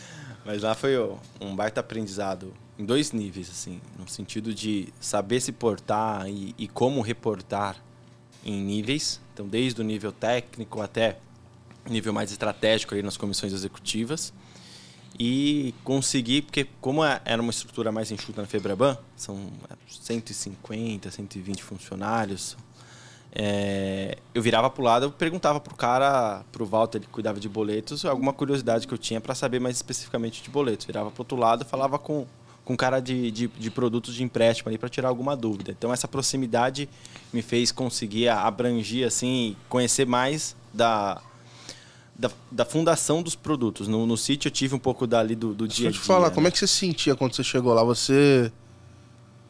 Pô, por mais que você tivesse um background ali de produtos no sítio, eu imagino que. Não sei o quanto você trouxe isso pra olhar Pix, Ah. sei lá. E- trouxe, mas pouco assim. Aí você vê lá, tem um cara lá que tá, meu irmão, 900 anos e sabe todas as É linhas. aí. Não, é assim, beleza, mas no banco tal tem uma vírgula a mais porque é assim, tá ligado? Coisas que só alguém que tá há muitos anos vai saber, assim, cara. É isso. E aí você tem que saber lidar é, até onde vai o, o, o, consenso, né? E até onde, puta, isso daqui tem que deixar livre para os bancos definirem ali o seu, o seu rumo, né? Então, é até, Linha de até banco. onde vai ali. É. até onde você vai. Então, eu cheguei ali totalmente novo e aí agregando um pouco do, do que eu conhecia do City. Me ajudou muito o meu background de tecnologia da faculdade para entender um pouco mais. Puta, tá começando a especificação do Pix, como que vai funcionar isso? Por isso que essa lógica de programação não serve só para tecnologia, até para interpretar uma regulação do, do, Banco Central também ajuda bastante, né? Legal, cara. Legal. E lá, puta, cara, e, e legal que eu cuidei, eu olhei, fui para Brasília no evento de cibersegurança, Guardião Cibernético, ajudei ali na, na criação da rede blockchain com, com os bancos, LGPD ali na, na essência nos grupos iniciais ali com o jurídico. Porra, então, maneiro. cara, Não, tu fica na nata dos assuntos. Porra, escola, cara, escola. Os assuntos relevantes ali que estão rolando e tal. Escola bem, bem interessante, assim. É, muita gente falava, né? Vai sentar lá, cara, pra mim, é, hoje, foi a maior escola que eu passei, foi na Febraban, pra Maneiro, conseguir ter essa, essa amplitude de assuntos. E é louco que, cara, eu penso Febraban, mano, eu só penso no, no, tipo assim... Sei lá, que só tem diretor de banco, tá? Entendeu? Fala Febra... fala- Quando eu leio Febraban, já dá até um peso, assim, pum. Eu penso em 10 diretores sentados. Os cavaleiros do apocalipse ali. Nada. Não, dá, dá pra dar essa desmistificada aqui. Cara, aí, que ó, maneiro, velho. Já, já me paga uma moça aí, galera. Febraban. Ó, ajudei aqui. Pô, e o almoço da Febraban não é brincadeira, né, cara? Não vai ser coisa, coisa humilde, não. Cara, maneiro. E aí, depois... é, Você ficou lá até em que momento do, do, do Open Finance, assim? Bom, eu entrei em 2018, então no comecinho de Pix já estava mais estruturado ali e Open Finance não tinha nenhum, nenhuma linha, era reunião para debater que um achava, que o outro achava, que o outro achava e eu saí da, da Febraban já tinha, eu saí em 2020, novembro de 2020. Então, Prestes da fase 1. Não. Já É. me perdi nas datas tudo, cara. Eu, eu já. Eu tô assim. Desde a pandemia já me zoou tudo. a- é- era para ser, depois teve a, a mudança sim, das datas. sim. né? Foi pra fevereiro, sei lá. fevereiro. Eu saí logo depois do, da abertura do Pix. Que é. Quando acabou foi em a novembro corrida da chave É. lá. Aí eu saí e fui pro, pro Itaú. Então, toda a fundação da Pô, os caras ficaram putos pública- contigo com o Itaú, não? O quê? Fala, pô, tá tirando os caras daqui, velho? e aí, mano? Como é, que, como é que fica isso aí, cara? É, quando eu tava lá na, na Febraban nessa época, eu também já tava começando a me mexer de novo, né? É, puta, a Febraban é muito boa, é, tem, tem toda essa estrutura, ela tem essa parte de inovação, me trouxe muito esse viés, mas eu comecei a receber algumas propostas. E- Ah, uma vitrine também, né, é, velho? É uma vitrine. E tu que gosta de gestão também, isso é, isso é difícil ter lá, né? Sim, sim. Lá é mais Se tu é quisesse ter uma complicado, equipe, E eu sou um cara muito transparente, cara, com, com os meus gestores. Então, eu sempre deixei muito claro para os meus gestores quais eram os caminhos que eu queria traçar, né? E aí eu recebi algumas propostas e aí quando chegou Itaú, é claro que teve toda, toda o papo, toda a conversa, mas foi tranquilo. Foi tranquilo até é, como eu, no Itaú meu papel ele é também lá na Febraban, eu sou um dos, do- dos representantes na Febraban. Então, Não tinha nem como ser que- diferente, né? Não é desperdiçar, pô. É desperdiçar o cara. pô. foi meio que vai lá, mas você tá aqui ainda. né? Então Aham. o pessoal fala, saiu, mas não saiu, né? Que eu encho o saco da Febra Banco diariamente lá, Aham. né? E aí, quando você mudou, pra- foi pro Itaú, o que, que você procurava, assim, de, de diferente que talvez você não, não tinha, assim, na, na Febraban? É, a- até essa ponta que eu falei, né? Chega num consenso dentro da Febraban e tem a ponta interna do banco que ele vai decidir ali qual é o seu caminho, que aí é basicamente a implementação. Que é outro dia ali, consenso que tem que chegar, que agora é que é interno. interno. que é Mas aqueles foi- fórum de 500 pessoas. Mas foi um pouco disso, era buscar a, a gestão, você até já, já tinha matado a sacada aqui antes, e ter um pouco desse contato de como que funciona, aí agora nessa parte de implementação de um projeto gigante como esse, que, que vai envolver o banco inteiro, né? Que é, era o Pix, quando eu cheguei não era para olhar o Pix, dentro da nossa di- diretoria ali da superintendência tem a, a gerência do Pix, mas era para olhar o Open Finance ali da, da implementação, né? Cara, eu vou falar aqui. é, Bom, agora eu já saí do Itaú, eu posso falar. Não não vou falar nada demais, não. Mas, tipo assim, é... cara, era impressionante. Porque você tinha alguns fóruns lá no Itaú de atualização. Então tinha um fórum lá para falar do regulatório e tal, tudo mais. E, cara, era um fórum onde tava todo mundo que era interessado naquele tema no banco envolvido para saber se isso. Pô, essa semana mudou alguma coisa que vai me afetar? Era quase que essa a pergunta que a pessoa se fazia. E, obviamente, tava o time lá, tava o Paulinho e tudo mais. E, mano, os caras eram enciclopédia de saber. Porra, não, mas mudou, não sei o que. Não, mas. PJ tá desse jeito, PF tá desse outro, cartões, não, mas pra cartões não sei o que não se aplica, mas. Então, assim, era um trabalho de maluco, assim, sinceramente. Trabalho de louco. E você conseguir orquestrar. Uma vez eu vi, eu lembro que assim, é, eu te perguntava muita coisa, eu perguntava muita coisa pra Isis também, ela uhum. me ajudou pra caramba, assim. E eu achava louco, assim, é, quando abriam um Excel de stakeholders, e o Excel era gigantesco, assim. Não, tem que falar com essa pessoa, esse, esse, esse, esse, saber se eles estão por dentro, se não estão. E sei lá, cara, na Febraban, você tava com a, vamos assim, você mantém o escopo da Febraban e adiciona mais isso aqui, cara, é loucura total, cara. É muito contato. A questão da rede, que eu, que eu gosto muito de trabalhar nessa rede, é muito. Então, a, a, trabalhando em casa remoto lá, minha esposa às vezes fala: Você tá trabalhando ou você tá no celular? cara, é o WhatsApp bombando o dia inteiro, cara. O WhatsApp bombando o dia inteiro. É, e eu, eu gosto dessa relação. Acho que você tem uma. Eu comecei com uma gestão indireta também lá na Febraban, acho que isso que me abriu oportunidade também dentro do Itaú. E mesmo dentro do Itaú, com a gestão direta, você tem que ter essa gestão por influência, essa gestão indireta. Porque é o que você falou, eu estou discutindo um, uma API que é a de contas da fase 2, cara, você vai envolver muita gente e nenhuma se reporta para você e, e algumas estão com outros projetos do produto dela. Então você tem que ter essa gestão por influência também para trazer para o jogo, né? Porque dentro, principalmente no começo, né?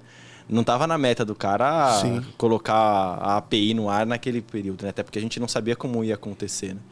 Então, ter essa, essa familiaridade de saber como falar, como se portar é, é importante também, é, essa eu, loucura. Eu falo muito aqui do, do período ali de iniciação de pagamentos. Aquilo ali para mim foi loucura, assim. Chuta aí o que, que vai ser. E a gente tá confiante que não vai errar muito, não. E era engraçado, porque, cara, no final do dia, falar. Tá bom, vamos abraçar o UK e vamos morrer com o UK, vamos ver. Não, talvez não vai errar tanto assim. Só que assim, eu senti uma dificuldade que algumas pessoas no banco estavam mais envolvidas, e aí era mais fácil você discutir o princípio da coisa, uhum. tipo assim. E outras, pô, eu já ouvi ideia maluca do tipo assim, pô, quando o cara for confirmar, não dá pra gente oferecer uma parada. Porra, velho, o negócio é pra não fazer isso, cara. Não, pelo não, amor de Deus. tudo, né? Não, e aí rolava uma, umas paradas assim, você fala, não, velho, beleza. Você tem que dar ideia, né? Gostava falando ali as ideias malucas. Mas, porra, tem coisa que pô, é o princípio Já tá da... né? O princípio do negócio, o cara... Mas tá no sangue, cara. Tá no sangue, tá na veia. Deu né? mole, deu mole, tem um botão contratar ali e, e, já era, mano. Mas é, é legal a, a questão do conceito também, né? Porque é, mudou agora essa questão da, de tratar com... O Itaú já o que tem a ver com o Bacen lá né? colocando o princípio. Pô, tá escrito é lá o que o cara quer fazer. Ele quer aumentar a competição, ele quer que o cara consiga levar os dados, ele quer não sei o que, ele quer transparência, sei lá, tem alguns princípios você tem que trabalhar dentro deles. Exatamente. Você tem que saber onde que você vai, onde que tá as margens ali. Exato, tem a zona cinza é, ali, é mas, pô, velho, tem coisa que não é cinza. É, tá claro tá que tá claro. tá errado. e é onde a gente lá, o time passa um tempo investido também pra, putz, não, pessoal, vem cá. Aqui como que é o guia de experiência, como que tá o, o as diretrizes aqui do Banco Central, ó, como que tá desenhada aqui é toda a experiência. Então, putz, não dá, ah, mas não dá para ser daquele outro jeito, então a gente vai conseguindo manobrar aqui uhum. nessa, nessa gestão. Mas tem, tem, tem ideia de tudo com é jeito, mas é daí que surgem a, a, alguma coisa ali que a gente vai descobrir uma nuvem cinzenta que a gente achava que não tinha, né? Que estava claro. Então a, a, regulação do Banco Central escrita do jeito que está também, que dá bastante trabalho ali, ela também ajuda nessa questão da, da competição, né? Você vai vendo até onde é o seu apetite de risco ali para colocar alguma coisa no ar. Justo. E, e hoje, Paulinho, como é que é o teu time lá dentro, cara? O que, que vocês são Pô. responsáveis? O que, que vocês olham? Como é que você se organiza lá? Cara, é, a gente é responsável pela parte regulatória, mas eu já falo de não somos jurídico, não somos compliance e não somos risco. mas é qual é a nossa função, né? Entender aqui qual que, como que está sendo o movimento de mercado. Aí, mercado que eu falo. Até Open Insurance e tudo? Open Insurance a gente tá, tem um time de Open Insurance específico, mas a gente tá, tem que se conversar. Até o princípio é o mesmo. O princípio é o mesmo, eles têm que se conversar internamente. Lá no Itaú a gente olha muito essa questão do cliente, você sabe. Então o cliente ele tem que ver um, um benefício comum dentro do Itaú, não um Open Finance ou Open Insurance, né? Mas a gente faz a ponte com o mercado, então o mercado que eu falo é com outro banco.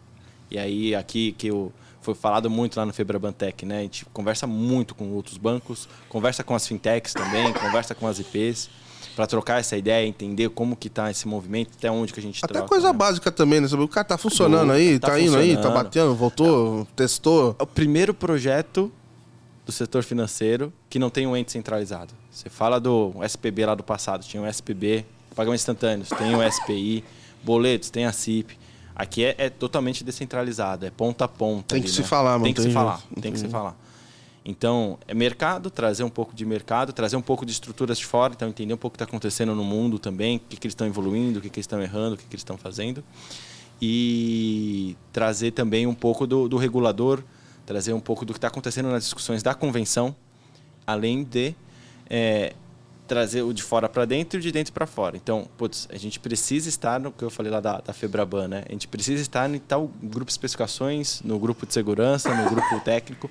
Então, a gente fo forma é forte demais, né? Mas a gente busca talentos que estão do Itaú lá na área de tecnologia e fala, cara, vem cá Preciso que você vá lá na, na convenção discutir as especificações do Open Finance. Legal. E a gente dá o suporte para esse cara. Qual é a estratégia pressão, do né? Itaú? Né? Como que a gente quer fazer? Qual é a estratégia que a gente está formando na Febraban? É que é louco, você tem que se tem que fazer o teu dia a dia, aí tu tem que se preparar para estar tá lá, tá lá, e depois você tem que voltar e, e informar todos que precisam ser informados é sobre o que foi conversado, né? Então, comunicação é a nossa veia lá dentro, né? Então, o meu time hoje tem a... Eu tô como coordenador... Você é muito organizado, né, mano? Tem muita organização e comunicação. E nós somos, assim, tem eu como coordenador, a Marina é a, gerente, tá? De, de licença maternidade, a Lara nasceu. Ah, que maneiro. Beijão pra Lara, pra Marina. Oh, que maneiro. E dois, dois, dois analistas abaixo e um estagiário. Mas qual que é a nossa eficiência? A gente usa muito os braços das áreas parceiras, né? Então a gente vai lá em tecnologia, uhum. vai em uhum. canais, vai em produtos. E é essa galera que está nos representando. Arruma um embaixador fora, né? lá e. É isso aí. Então a gente faz essa gestão por influência também dessa galera que está lá. Hoje a gente tem mais de 30 representantes do Itaú discutindo Open Finance ali nos, nos grupos de trabalho da, da convenção Maneiro, do cara. cara. Maneiro. Pô, tu imagina, tem empresa que está no Open Finance, não tem 30 pessoas, a empresa, é. tá ligado? Ah, o, foi falado nessa semana lá, o Ivo falou no Febrabantec, né? O Itaú chegou em momento a investir 600 pessoas tocando o Open Finance ali Caramba. diretamente, juntando todas as áreas, né? Meu? Cara, e, e, aí o pessoal me pergunta assim, pô, tu tá escrevendo sobre o Open Banking, pô, esse negócio aí. Se ficar pequeno, tá ligado? Falei, cara, não tem como. Não. Só para os bancos entregarem o que eles já estão planejando, o investimento é para 4, 5 anos no mínimo. Então, no mínimo, eu tenho 5 anos de newsletter pode. no mínimo, no mínimo. E, cara, é um negócio que, pô, é uma internet para mim, não tem como voltar atrás, cara. Não, também acho. Também acho que não tem como. É... acredito muito. Eu sou apaixonado ali pelos temas de PIX, Open Finance e toda essa questão de inovação. O Banco Central está discutindo agora é, CBDC, cripto e tudo mais. Eu acho que o, o setor financeiro está passando por uma transformação que não, não se via antes. Né? Uhum.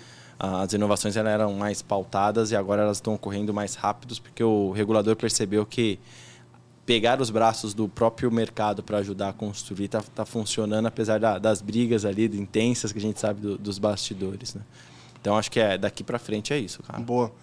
Cara, eu queria aproveitar até para ver contigo assim.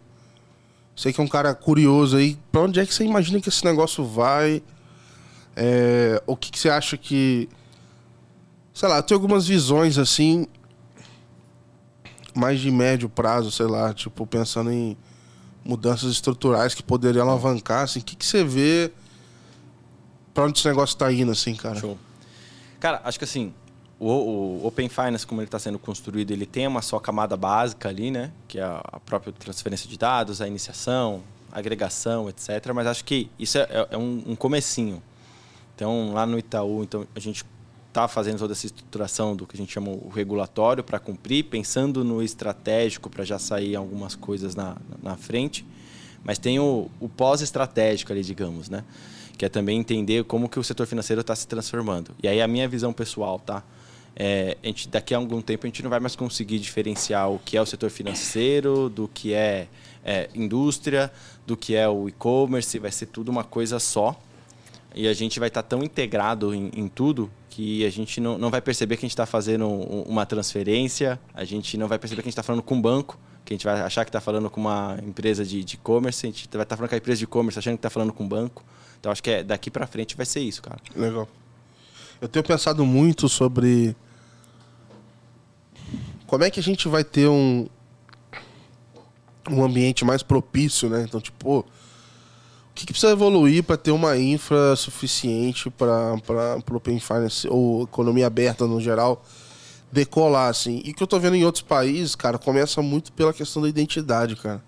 Com, com certeza. Então, assim, cara, como a identidade digital, assim, quanto mais você consegue confiar, né, que a pessoa é quem ela diz ser na internet, Cara, isso vai abrir um mar de possibilidades. Pô, eu vou poder fazer o consentimento, não vai ser mais um para um. Vai ser tudo que eu quiser para um. Tipo, né? Então, ao invés uhum. de escolher, ah, vou fazer do Itaú, vou fazer do Bradesco. não, você vai fazer todos. Ao invés de você fazer o redirect, você não vai precisar fazer. Eu acho que assim, vai nascer disso aí, vai ser um negócio. Um game changer, assim, pro, pro Open Finance, o que talvez. O que talvez tenha sido na época do, evolução dos cartões lá, quando uhum. foi sair da, do negócio, para virar depois o chip, para virar hoje esse negócio de só bater e, e, vai embora. Eu acho que vai ter esse momento assim, sabe? É, é passos, né? É evolução. Você tem que colocar no ar para rodar, até para você saber onde que você aperta mais o parafuso, onde que você afrouxa mais o parafuso. Mas concordo plenamente contigo. Um exemplo, acho que a gente já falou do, do Adahar lá da, da Índia, né, cara? Para mim, o Adahar... Pô, vi uns ele... dados agora, velho, 90% mesmo. Não, é, e assim, qual que é a diferença para mim do Adahar também? Ele é, ele é algo que foi trazido pelo governo. Então não é uma iniciativa do regulador de lá, não é uma iniciativa de um banco, né? iniciativa de uma, de uma fintech, né? Pessoal, é, é o, é o GovBR da, da Índia. É o GovBR da Índia. Então todo mundo lá na. Todo mundo, né? 90% da, da Pô, mas o que já é todo né? mundo, é bilhão, pô. Não é bilhão, pô. O negócio lá é doideira. Gigantesco, né? Então eles têm o. É tipo o... cinco vezes o Brasil de pessoas usando a identidade digital. No celular, você se identifica, você faz a sua junção da sua identidade através do, do, do celular e você consegue se autenticar num produto de governo, num banco, no e-commerce, fazer várias coisas. Então acho que a entidade digital ela vai facilitar não só o, a economia aberta no, nesse sentido, mas puta, programas de governo, o Brasil, apesar da estar tá falando comparando com a Índia, o Brasil é muito grande, e tem vários Brasil dentro do próprio Brasil, né? O, a pessoa que mora lá na, na Amazônia ali, tá? Que não tem uma infraestrutura talvez ali de internet, de rede, como que a gente chega lá para depois a gente chegar com a identidade digital, né? Porque às vezes ela não tem nem, nem o próprio celular ali, uhum. mas a gente tem que tentar abrangir isso daqui na, na questão da, da rede, da infraestrutura, deixar as interfaces mais simples. Aí a gente entra com essa questão de identidade digital, que para mim é um game change identidade digital. Tem que acontecer.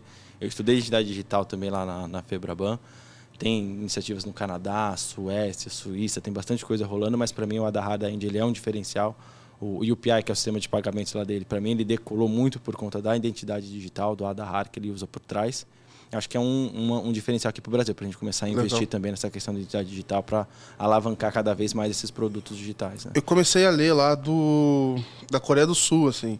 Legal. Eu tô até que patrocinadores aí fazer um, fazer o, o, fazer tipo aquelas viagens da Startse, fala, mano, eu vou levar os executivos uma semaninha, passar uma semana na Índia, uma semana na Coreia, porque tipo assim lá se você não faz o teu onboard na digital, teu certificado digital, você não é ninguém, velho. Você não consegue não fazer nada, nada. nada. E eu tô na pira de, de arrumar uma grana pra ir lá, pra, mano, eu vou fazer tipo um documentário. Ó, abri aqui, agora tem endereço, fiz, ó, compartilhei as paradas. Show.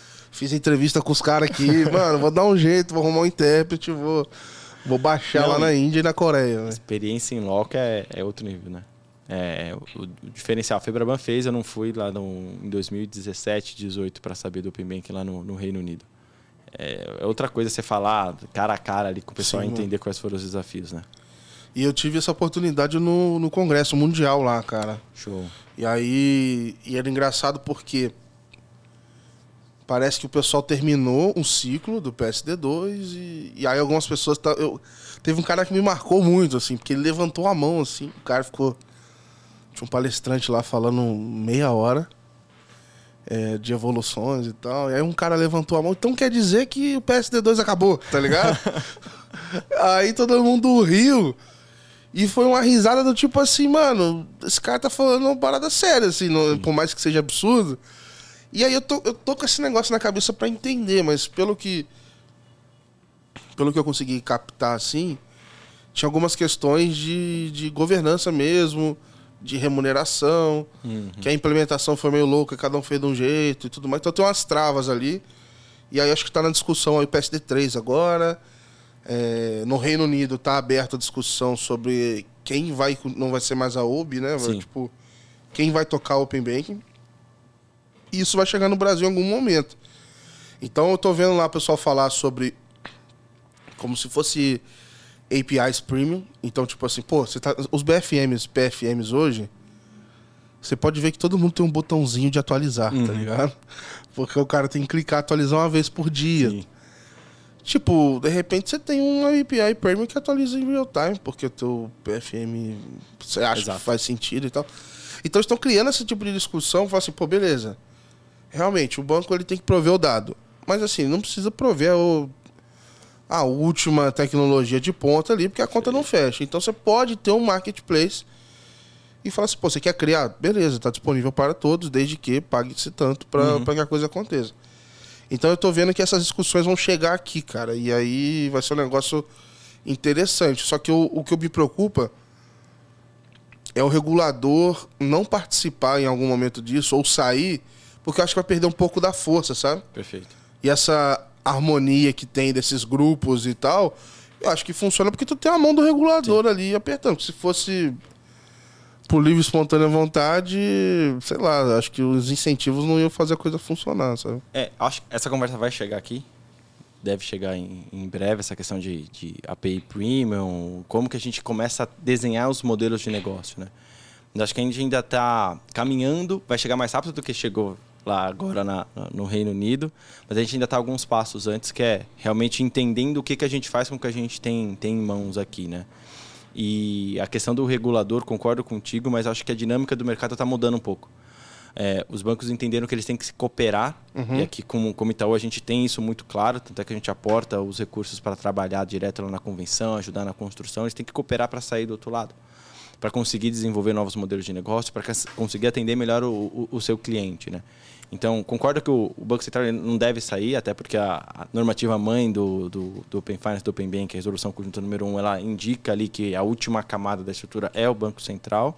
Ele deve sair um pouco mais de cena, deixar as decisões ali, mas a caneta final tá, uhum. tá com o regulador. É que eu acho que tem que ser mais ou menos isso, sim, cara. E a dinâmica tá, tá, apesar de gente sofreu bastante para entender como funcionaria, mas ele tem conseguido encaixar ali a dinâmica com os GTs, com o conselho. Então acho que é, que é isso que vai acontecer daqui para frente mesmo. Uhum. Eu até ia comentar contigo nesse olhando assim para fora que eles estavam falando até, cara, um negócio chamado SPAA, cara, que era um que era um rolê do tipo assim, cara, nessas APIs premium, eles estavam criando como se fosse uma. Cara, quase que um mercado, assim. Então você tem lá, você tem o, o asset broker, você tem o, lá, o dono do dado, o cara que está segurando o dado, e aí tem essa dinâmica de venda, compra, transmissão e tal. Óbvio, dentro do conceito de Open uhum. Finance e tudo mais. Só que justamente para remunerar. Então tô imaginando assim, tô meio que de olho lá para ver como é que isso vai vai chegar aqui, cara. É, é, porque outra coisa que vai deve acontecer em breve, acho que alguém já falou aqui também, né? Que é o a gente fala muito o dado é do cliente, o cliente vai fazer isso com o dado. Então, e se o dado realmente for do cliente e ele conseguiu usar o dado dele em qualquer outro setor, é, foi falado do, da questão de marketing, né? Putz, agora o 0303 liga toda hora, cara. Mas uhum. e se a gente conseguir trazer outros dados para dentro do, do setor e, e, abranger isso, trazer outros setores para dentro dessa conversa de economia aberta, para o cliente realmente falar lá para para as empresas que ó, esse tipo de oferta para mim não faz sentido, eu não Sim. quero, não só o, o bancário, né? E, e, na questão dos próprios modelos aqui, a gente ainda muito PFM, muito BFM, acho que isso vai virar a commodity aqui, mas a gente ainda não sabe quais são os novos modelos de negócio, Sim. como que vai funcionar tudo isso, né? Então acho que é, são passos que a gente vai, vai seguindo aqui até a gente conseguir entender como que vai funcionar essa Pay Premium e talvez a gente aprenda com o Reino Unido e como foi a implementação do Open Finance. Que a gente já lance algo, um, um 2.0 ali do que eles estão fazendo ali de, de API Premium, né? Porque acho que uma coisa é que se pegar o setor financeiro brasileiro com os demais, é, a gente dá, sai na frente de muitos sim, pagamentos, sim. então nem se fala, né? Com a questão de pagamentos instantâneos.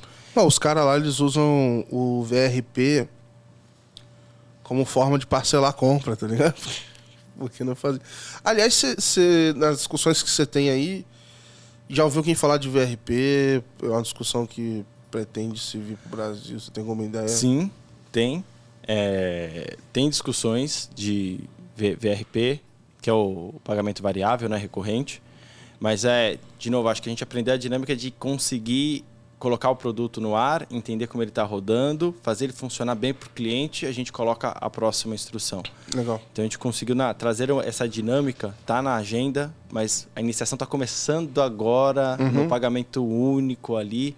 Vamos ver como que funciona. Eu tô sabendo aí que tá para sair num checkout brabo aí na tá rua. Pra sair. Tá, tá, mas tá, tá tipo no limite. E eu te perguntar uma outra coisa, cara, sobre é, PJ, cara. Eu vi lá fora que tem ah, o guia de experiência, mas nunca vi funcionando. Tu já viu Open Banking PJ funcionando em algum lugar no mundo? Que acho que assim, para PJ, que é o é uma pessoa só, e aí beleza, aí o comportamento é, é igual de um PF. Mas pô, quando começa a ter dois, autorização, aí aqui no nosso caso, você inclui o pagamento do PJ para depois autorizar, autorizar, o pagamento, né? né, e tal.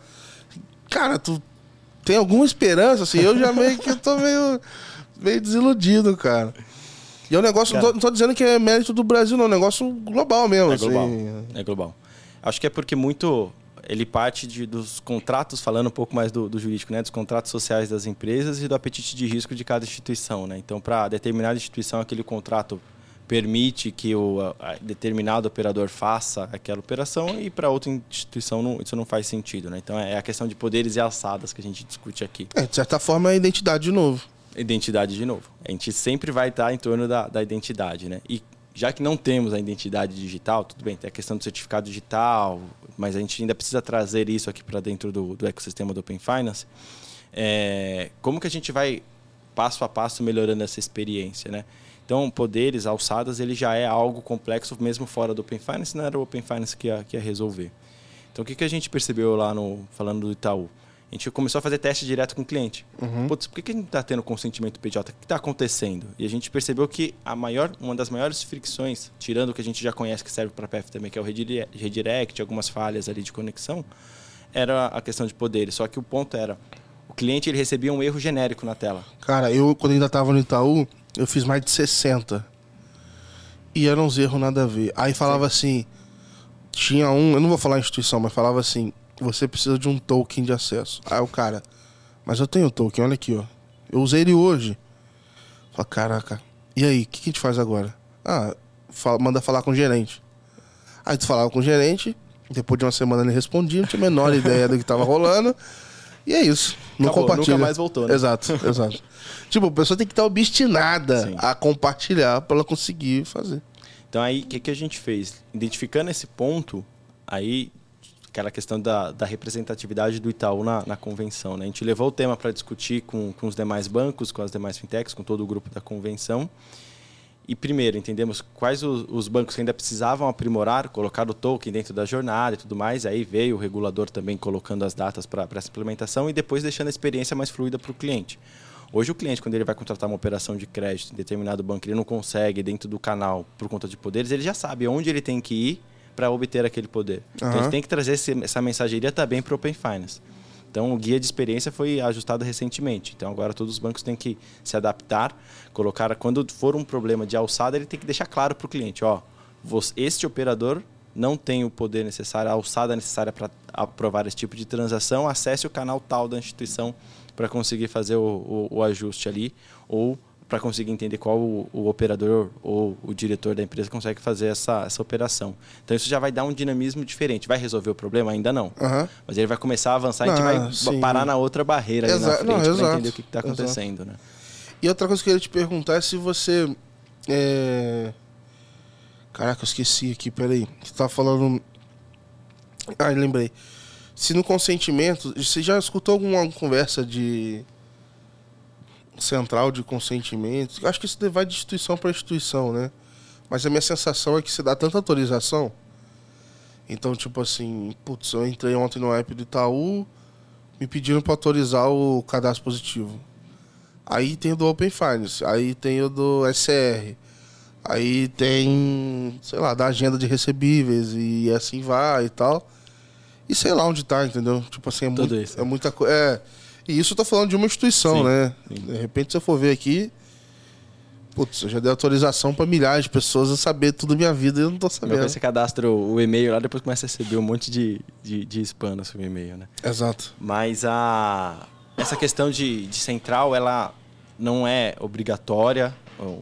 Os bancos eles têm que dar a oportunidade ali para o cliente fazer a gestão do seu consentimento, mas não centralizar todo tipo de, de transação. É, eu acho que é uma conversa inevitável também. Uma vez que a gente fala que a gente está focado no atendimento ao cliente, que o cliente é o dono do dado, ter uma central onde a gente consegue ver o todo da vida do cliente dentro, o que, que ele deu autorização, quando, por quê e, e quando que ele pode revogar e ter isso claro, ele é uma conversa inevitável. O Bacen vê isso. O Bacen vê isso hoje, então, tipo assim, sei lá. Como é que o Sim. Bacen sabe quantos consentimentos foram feitos? O Bacen vê isso hoje. Acho que os números, eh, a estrutura ainda está trabalhando para conseguir divulgar isso ao mercado, mas é, todos os bancos têm que reportar Ah, os entendeu. números ao, ao Banco Central, né? Então, hoje o, tipo o um Banco Central já sabe. addict, só que. É, É, exato. tipo- A gente tem que reportar todos os consentimentos, a operação, a gente tem que entender como que está a saúde do ecossistema, né? Isso falar assim, pô, o né? Gabriel deu 500 consentimentos. O cara tá maluco aqui. No, no- Daqui a pouco eu quero ver a, a sua receita lá no, no final da declaração de imposto de renda, depois de deixar... É conta de teste, tá ligado? É, sair abrindo conta e tudo quanto é banco também para fazer teste, né? Eu tô pra abrir, mas eu poder ficar vendo as experiências de Open Finance e, Legal. e publicar, né, cara? Preciso gerar conteúdo, pô. Tem que levar pra galera. Mas acho que isso é uma conversa, entre- de novo, agenda do cliente, né? Tem que deixar isso claro lá no, no Itaú. A gente já tem uma central, mas hoje focada basicamente no Open Finance, mas isso também vai, vai se expandir com o tempo. Boa. Cara, fazer a última pergunta aqui. Do que, que você viu lá fora? Pode ser qualquer coisa, pode ser desde algo relacionado ao ecossistema, alguma coisa muito específica. Que, que você mais curtiu assim nos últimos tempos que você viu assim, Open Five? Pô, legal esse negócio aqui. Não precisa ser nada mirabolante, mas que você olhou e falou, cara, gostei desse negócio, assim, achei interessante. Boa, show. Cara, de verdade, eu acho que aqui no Brasil a gente conseguiu aprender muito bem o que está acontecendo, principalmente lá na, na Austrália, na- no Reino Unido, pegando algumas coisas da Índia. Mas o que é legal, que a Austrália já está fazendo, que eu acho que é um movimento inevitável para cá, é trazer esses outros entes de mercado. Então, lá na Austrália, eles já trazem toda a parte de energia, estão falando de todas essas- outras commodities que a gente tem, trazer para dentro dessa economia aberta. Então, a Austrália já deu um passo além aqui. Eu acho que esse é, é um do diferencial. Porque de resto, aqui no, no Brasil, a gente já foi muito criativo, já trouxe uma agenda maior, um cronograma menor, um- uma dinâmica diferente. A gente cuspiu pra cima, né, mano? Aí veio a pressão depois. É.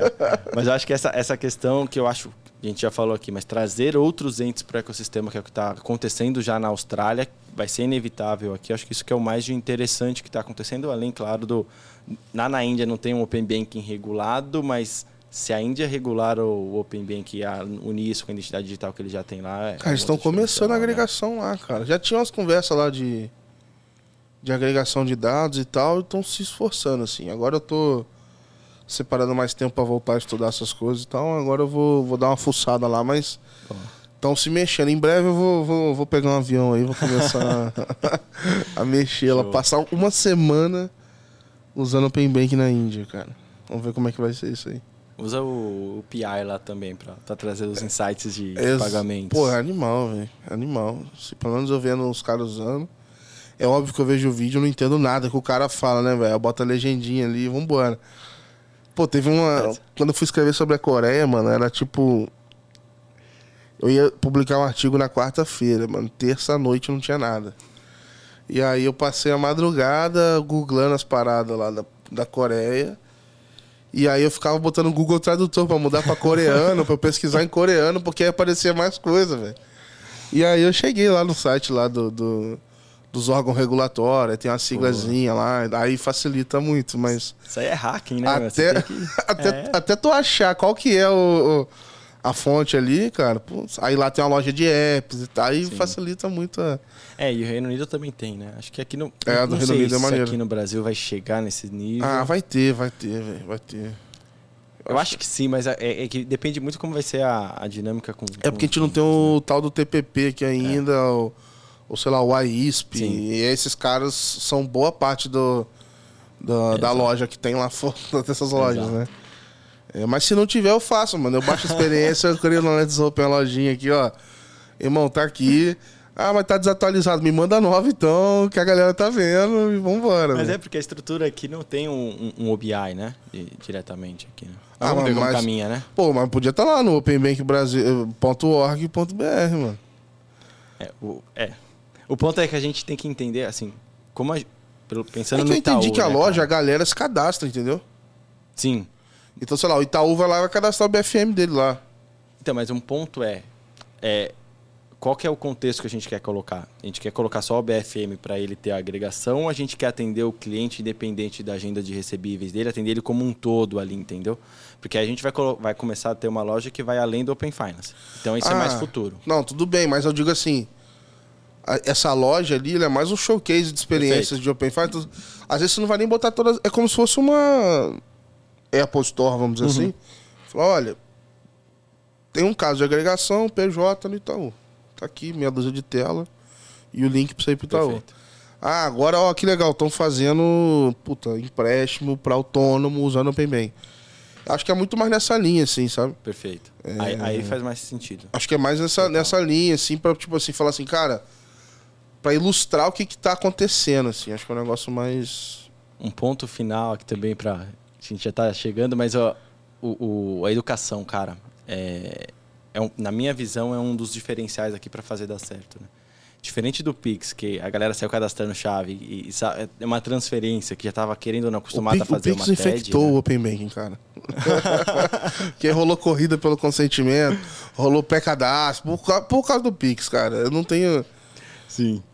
Mas é você conseguir trazer pro, pro cidadão o que, que é Open Finance. Ou, na verdade, nem falar o que, que é Open Finance, mas o, que benefício você está tendo em trazer os seus dados, em compartilhar os seus dados, né? Então, acho que a- essa parte da educação que, que também a gente precisa avançar no Brasil, né? Eu tenho conversa também do cara de curioso, tava falando com, com o imobiliário esses dias, aí entramos no, no assunto de banco, falei, já compartilha, ah, o banco me pede aqui direto, mas eu não vou ficar mandando meu dado pro banco não, tem que ficar Uhum. fazendo, colocar senha, etc. Então, ter essa educação do que que é imobiliário é uma que poderia né, receber, né? Pra falar assim, É. mano, tá aqui meus dados aqui, você vê se pode me dar aluguel ou não. Não vou Exato. botar calção aí, porra nenhuma, não. Ficar Mas é, depositando. é, é- é essa evolução que a gente precisa começar a trazer. Mas antes disso, a população tem que entender o que, que é o conceito, o ecossistema, qual que é o benefício que ela tem, na verdade. Eu né? acho que tinha que bater num ponto até do tipo assim, cara. Princípio.